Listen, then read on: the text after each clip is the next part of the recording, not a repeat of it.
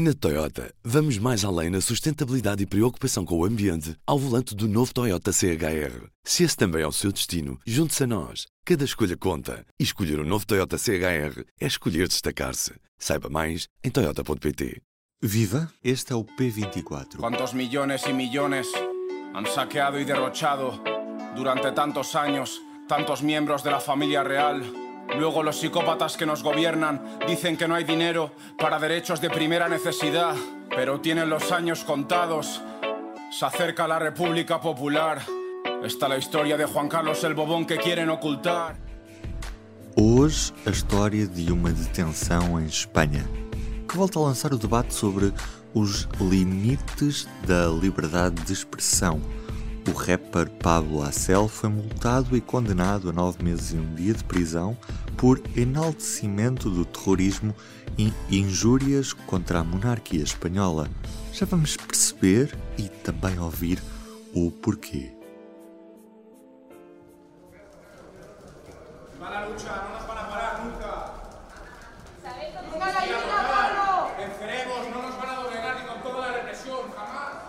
A detenção desta terça-feira originou uma onda de protestos em várias cidades espanholas. Rádio Nacional de Espanha, noite desta quinta-feira. Son las 8, las 7 en Canarias. Marc Sala. ¿Qué tal? ¿Cómo estás? Muy buenas tardes. Tercera jornada a esta hora de protestas en varios puntos de España por el encarcelamiento de Pablo Hasél. Como decíamos, tenemos constancia de manifestaciones en varios puntos de España. Para falar sobre este caso, tenho comigo o advogado Francisco Teixeira da Mota. Ouve bem? Perfeitamente. Já vamos falar, Francisco. Para já, conhecemos Pablo Acel, rapper, 33 anos, catalão, republicano, comunista e ativista político. Nas canções faz um retrato crítico da sociedade espanhola, em particular da monarquia, a quem chama corrupta. Assim é em dezenas de músicas que assina. Na canção que também motivou esta detenção, Pablo pergunta, e cito, que legitimidade tem o herdeiro de Franco que em farras e putas gasta o dinheiro dos espanhóis?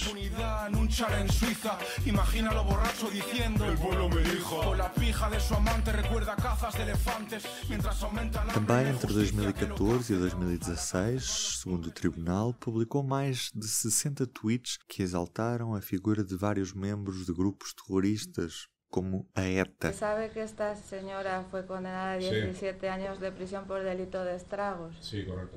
Son comunistas y yo soy comunista y si un comunista lucha, para mí es un ejemplo. Em 2018, o rapper foi condenado a dois anos de prisão efetiva. Entretanto, a pena foi reduzida para nove meses. Tem também de pagar uma multa de cerca de 30 mil euros por decisão da Audiência Nacional, que considerou que as letras e alguns comentários no Twitter ultrapassavam os limites da liberdade de expressão. No me condenan a mí, condenan unas ideas, una militancia republicana y antifascista. Nos condenan a unos pocos para asustaros a todas. Esto va más allá de los delitos de opinión.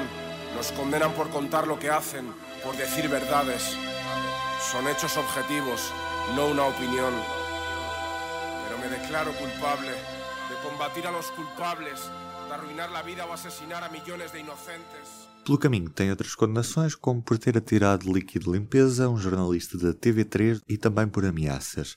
Também nas canções assumiu a posição de não querer abandonar Espanha e exilar-se noutro país, ao contrário do que já tinha acontecido com outro rapper condenado pelos mesmos motivos. O próprio facto de um dos parceiros do governo de Espanha, Unidas Podemos, de Pablo Iglesias, não ter diretamente condenado os protestos que acabaram em violência, levou a tensões dentro do executivo espanhol. Mas até que ponto é que existe um limite na liberdade de expressão, passando um tweet ou uma letra de uma canção a ser um delito de opinião sobre a monarquia em Espanha?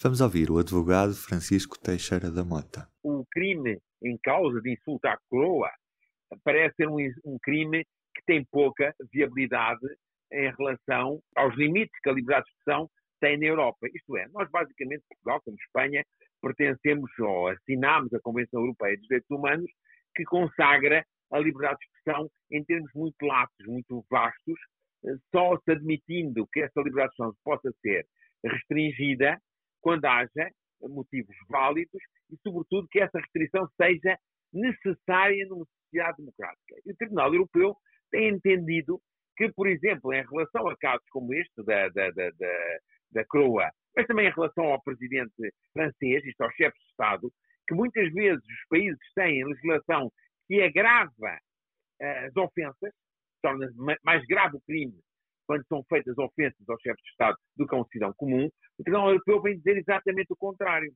O chefe de Estado, seja o Presidente da República, seja o, o Rei, são pessoas que, exatamente pelo lugar de poder que têm, têm a obrigação de aguentar mais, sujeitar a um escrutínio maior. E, portanto, o risco de haver ofensas e de haver críticas injustas e críticas contundentes e violentas é maior e tem de suportar.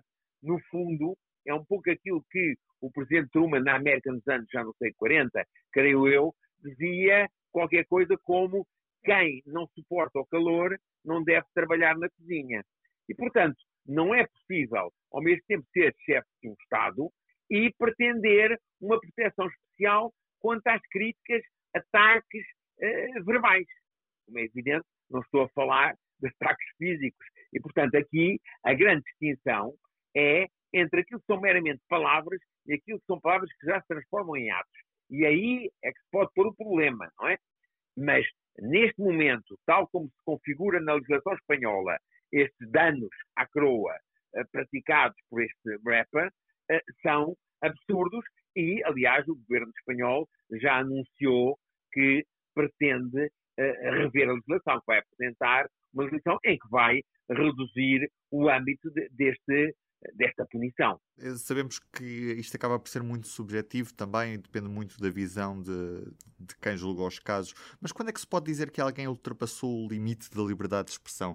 Esse, esse limite é claro na nossa legislação? Onde é que se entra num, num outro tipo de discurso que vai para além destes limites? A, a questão é assim, não é possível eh, definir esse limite em termos abstratos e genéricos que funcionam para todos os casos pode dar a que se chamaria estas guidelines, esta orientação, esta definição. Mas, como é evidente, depende do caso concreto. Eu pode haver um caso que eu, em que eu diga que uma determinada pessoa é um bandido e que não é crime, há determinada situação e se calhar é crime. Eu posso reagir a uma determinada provocação e aquilo que me, que, que me disseram pode justificar aquilo que eu digo.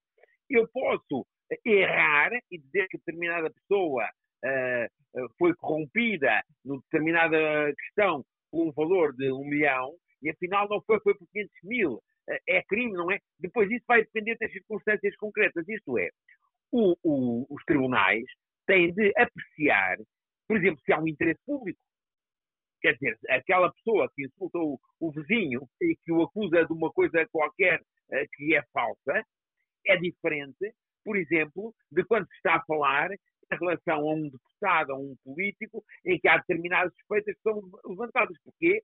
Porque o escrutínio público da atuação dessas pessoas justifica que haja uma compressão daquilo que se chama o seu direito à honra, ou o seu direito ao bom nome. E, portanto, não posso dizer assim, não, a lei diz, é difamar, ofender, o tribunal põe, põe em causa a dignidade da pessoa humana, é, aquelas expressões, há aqui várias expressões, mas depois, sempre em concreto, é que se vai ver se há um interesse público, um. Dois, se foi feito de uma forma não que tenha de ser o mais contida possível. Antigamente, e não, há juízes e tribunais portugueses que entendem assim, que não uh, se puder dizer só de uma maneira suave, se dizer de uma maneira violenta. Não é verdade. Porque o estilo é o próprio de cada pessoa. Portanto, a pessoa pode necessitar ser o rapper fala daquela maneira, não fala da mesma maneira que fala provavelmente o Vaticano. E, portanto, não se está à espera que ele vá ter uma linguagem, que vá ter atitudes semelhantes. E, portanto, os Tribunal Europeu dos Direitos Humanos têm entendido que não cabe aos tribunais policiar o estilo da expressão. O que interessa ver é se, de facto, essa expressão tem significado, tem conteúdo. É claro que se for uma expressão, e isso também os tribunais portugueses têm, têm, têm entendido assim, que visa somente humilhar, denegrir, retirar dignidade à, à pessoa, nessa altura, aí poderá haver já o crime de difamação ou de injúria, não é? Porque não há nenhum interesse naquilo que foi dito, nem há nenhum objetivo, porque ainda assim a pessoa pode ter interesse público e errar. E o direito ao erro também pode existir, mesmo nomeadamente contra os jornalistas.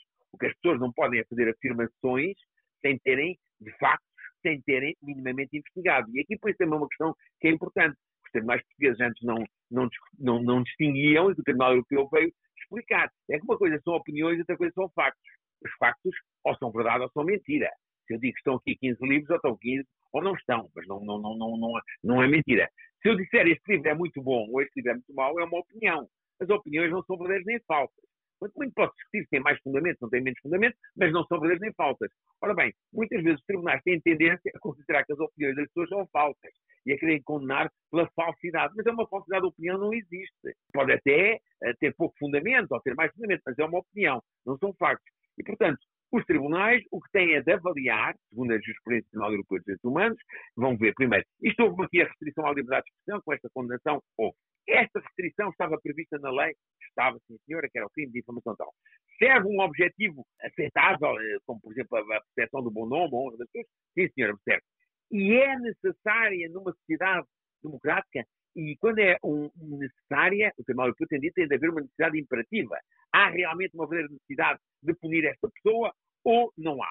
E o Tribunal tem entendido que, em geral, uh, dado o valor matricial da liberdade de expressão, não há necessidade, exceto em casos uh, extremos, em que de facto não há nenhum fundamento para, para as afirmações ou não tem menor interesse pessoal, público, em geral, digamos, não tem interesse. E, portanto, não é possível dizer volta a isso, não é possível dizer em concreto é possível, em cada caso é assim, sim senhor, este deve estar abrangido pela liberdade de expressão, este não está. E alguns que são discutíveis, não é? Porque, por exemplo, o crime da apologia ao terrorismo que existe em Espanha, o Tribunal Europeu já houve situações em que considerou que eram justificadas as condenações e creio que já houve casos em que considerou que não, porque o Tribunal aí tem uma visão, digamos que não é a visão americana. A visão americana é mais lata, tudo é permissível. Na visão americana da liberdade de expressão, uh, mesmo a exaltação do nazismo é possível. A defesa das ideias racistas ou o Ku Klux tudo isso é viável em termos de liberdade de expressão, desde que não passem aos atos.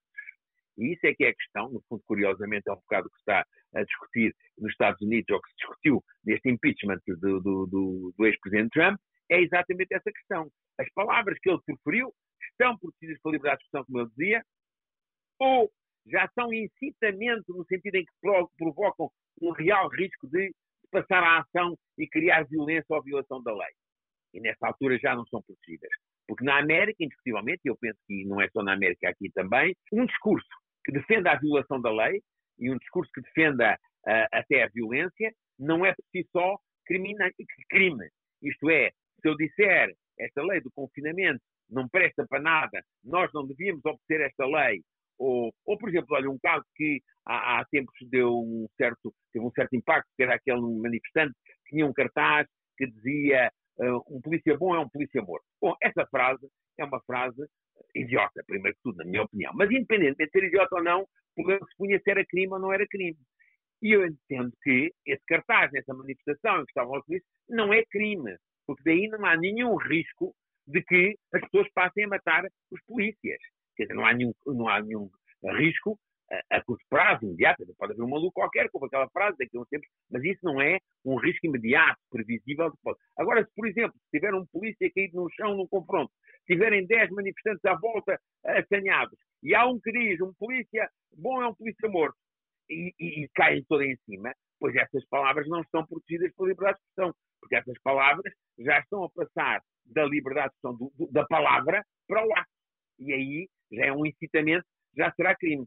Enfim, isto é, eh, em termos genéricos, o que posso dizer sobre essa questão da, da definição dos limites da liberdade de expressão. Uhum. Mas quando vemos, por exemplo, as mobilizações em Espanha por causa de, desta situação, desta prisão, não se pode dizer que, de certa forma, o rapper também apelou a que, que existissem esta, estas manifestações, de certa forma, para que eh, houvesse uma amnistia, que ele fosse libertado em relação àquilo que, que escreveu? Eu, eu, diria, eu diria que a violência que agora se tem notado não é ele o rapper que a criou. Quem a criou foi a Audiência Nacional com essa sentença e com a recusa de suspensão da pena. Chama a atenção para o facto que o próprio Ministério Público pediu que a pena fosse suspensa. E o coletivo de juízes, que segundo eu li é um coletivo mais ligado ao Partido Popular, de juízes mais uh, ligados ao Partido Popular, e, e aí, enfim, eu não conheço suficientemente a política espanhola para poder dizer se isto tem fundamento, porque não conheço quem são estes juízes, em que não são. Mas já cheguei a ler que isso foi de alguma forma intencional para criar dificuldades ao governo do Partido Socialista, à coligação atual, não é? Isto é, porque esta legislação é uma legislação retrógrada, é uma legislação que tem de ser alterada, aliás, o Partido Socialista já tinha anunciado que iria, como sempre aquelas coisas são sendo anunciadas e nunca feitas, nunca realizadas, e agora, de repente, vê-se entalado com esta decisão. Portanto, esta, esta, estas manifestações e esta violência não resultam das palavras do rapper, resultam sim da aplicação cega e, na minha opinião, estúpida de uma lei. Ou então não é estúpida, é perversa no sentido em que serve um jogo político, o que podemos admitir que também aconteça. Francisco, foi mesmo muito interessante o que disse e agradeço-lhe imenso, foi um prazer ter ouvido. Um grande abraço, obrigado. Um grande abraço. Eu sou o Ruben Martins e assim me despeço por hoje. Tenham um bom fim de semana. Até segunda. O público fica no ouvido.